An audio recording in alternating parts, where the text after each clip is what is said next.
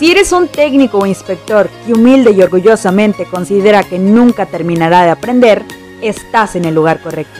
Estos episodios están dedicados para ti, que estás iniciando en el área de pruebas no destructivas y soldadura, y también para ti, que deseas actualizar tus conocimientos en esta bonita labor de contribuir en calidad y seguridad de nuestra sociedad.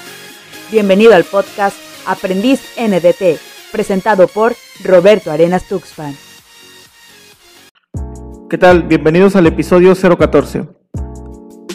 En este episodio vamos a hablar sobre origen y clasificación de las discontinuidades. Primero definamos qué es la manufactura.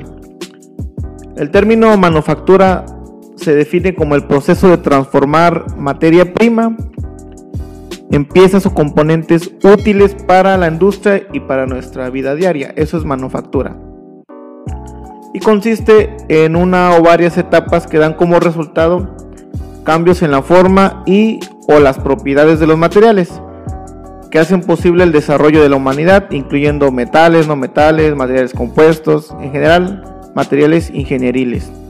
La energía usada en la manufactura puede provenir de diferentes fuentes, ya sea energía térmica, mecánica, eléctrica o incluso química, reacciones químicas. La manufactura puede efectuarse en diferentes estados o formas de la materia, dando como resultado los siguientes procesos de manufactura, o al menos los más comunes. Fundición, donde tenemos flujo líquido. Forja, donde tenemos deformación plástica. Rolado, tenemos deformación plástica también. Extruido, tenemos deformación plástica. Maquinado, eso es en estado sólido. Algunos productos eh, individuales deben unirse para crear ensambles o sistemas o piezas más grandes y se unen a través de algunos procesos de unión, como los siguientes. Puede ser soldadura, que son juntas por fusión. Puede ser soldadura fuerte, que son juntas capilares, es diferente. Soldadura es welding en inglés. Soldadura fuerte es bracing en inglés y tienen diferencia. En soldadura el metal base se funde, hay coalescencia de los materiales entre el metal base y el metal de aporte. Y en, en soldadura fuerte o bracing, el metal base no se funde, solo se funde el aporte. Entonces son juntas capilares. Otro proceso de unión pues es tornillería o remaches, estos son considerados juntas mecánicas. Y por último, las piezas, los componentes, los productos, los ensambles, muchas veces requieren eh, mejoras en sus propiedades eh, superficiales o en sus acabados.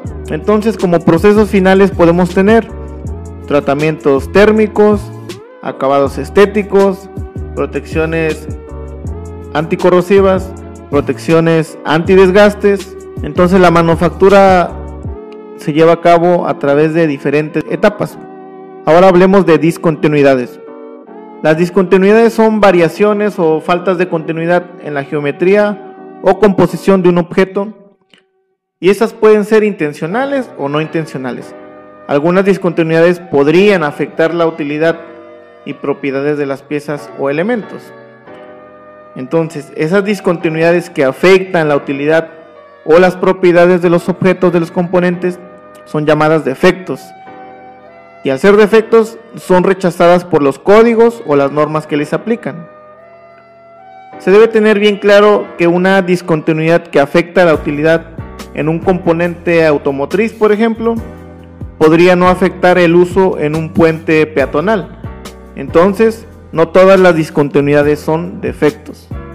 La detección de una discontinuidad es un proceso que depende de distintos factores, como las características físicas, la localización de la propia discontinuidad, las características de la superficie desde donde estamos haciendo el examen no destructivo, la iluminación, el entrenamiento, la experiencia del técnico, entre otros factores. Pero de manera general, para detectar e interpretar adecuadamente una discontinuidad necesitamos conocer lo siguiente. Material y características del objeto de prueba proceso de fabricación del objeto de prueba, las condiciones de operación del objeto de prueba, las discontinuidades potenciales en esa pieza, en ese objeto de prueba, y también conocer las ventajas y limitaciones de la técnica no destructiva que se haya seleccionado. De esto dependemos para hacer una buena interpretación de las discontinuidades. Durante las varias etapas del procesamiento de un material o de un, componente, ciertas discontinuidades pueden ser esperadas. Típicamente una discontinuidad se clasifica por la etapa del procesamiento o la etapa de fabricación. Y esta puede ser generada en una etapa, pero detectada en otra diferente, en otra posterior, cuando el procesamiento ha cambiado su forma o incluso su accesibilidad. Entonces, ¿cómo las vamos a clasificar? De acuerdo a, en qué etapa se, se desarrollan, de la siguiente manera. Discontinuidades por su origen. Inherentes. Son aquellas relacionadas con la solidificación de un metal fundido o derretido y estas se subdividen en lingotes, piezas de fundición o soldaduras. Después tenemos las de proceso, las de procesamiento. Son originadas en los diferentes procesos de manufactura utilizados para dar la conformación o darle forma o darle acabado a las piezas.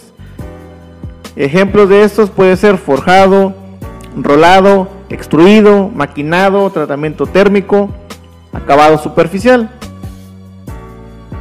Y finalmente las de servicio, las que ya se dan en operación. Entonces, son las que se manifiestan en las piezas después de un cierto tiempo, estando la pieza o componente en operación o servicio.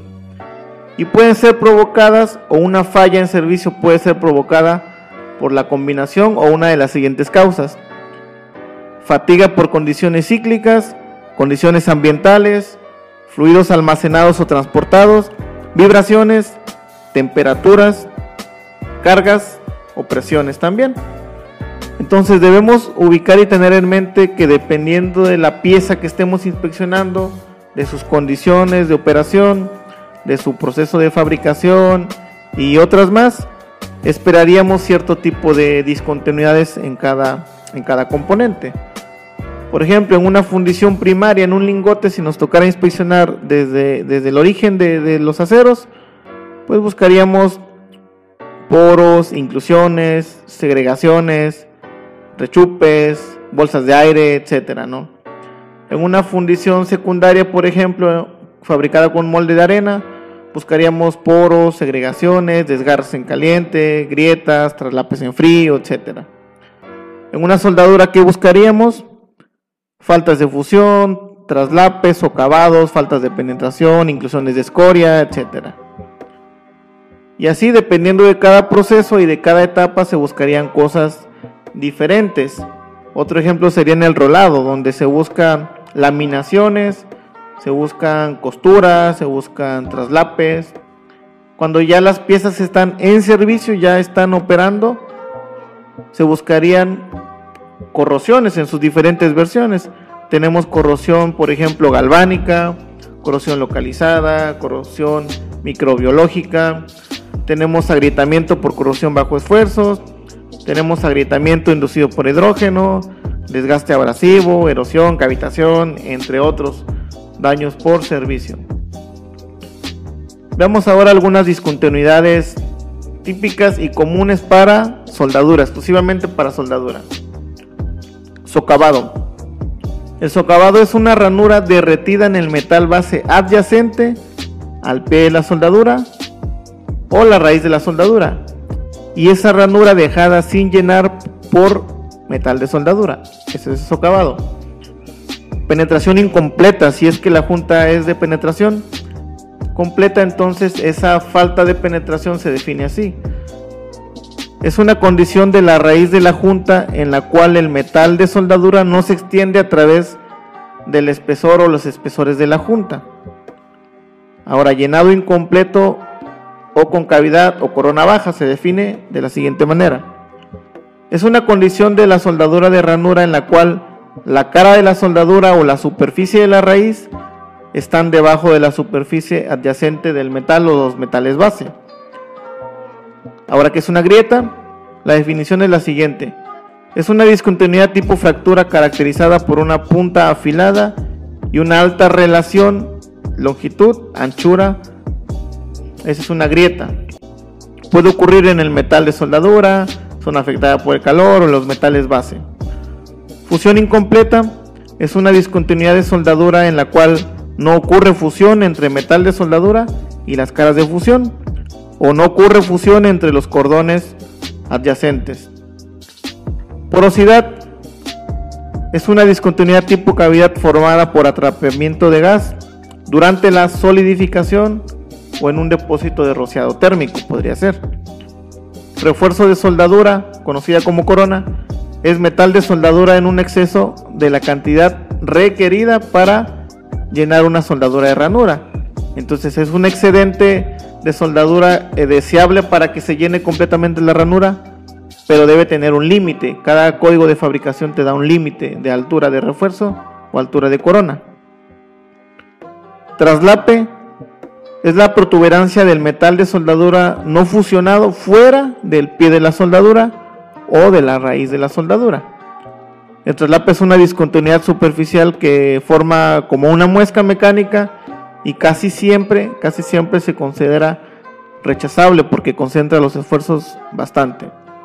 Finalmente, un golpe o quemada de arco es una discontinuidad que consiste en cualquier metal derretido localizado, metal afectado por el calor o un cambio en el perfil de la superficie de cualquier parte de una unión, de una soldadura o en el propio metal base.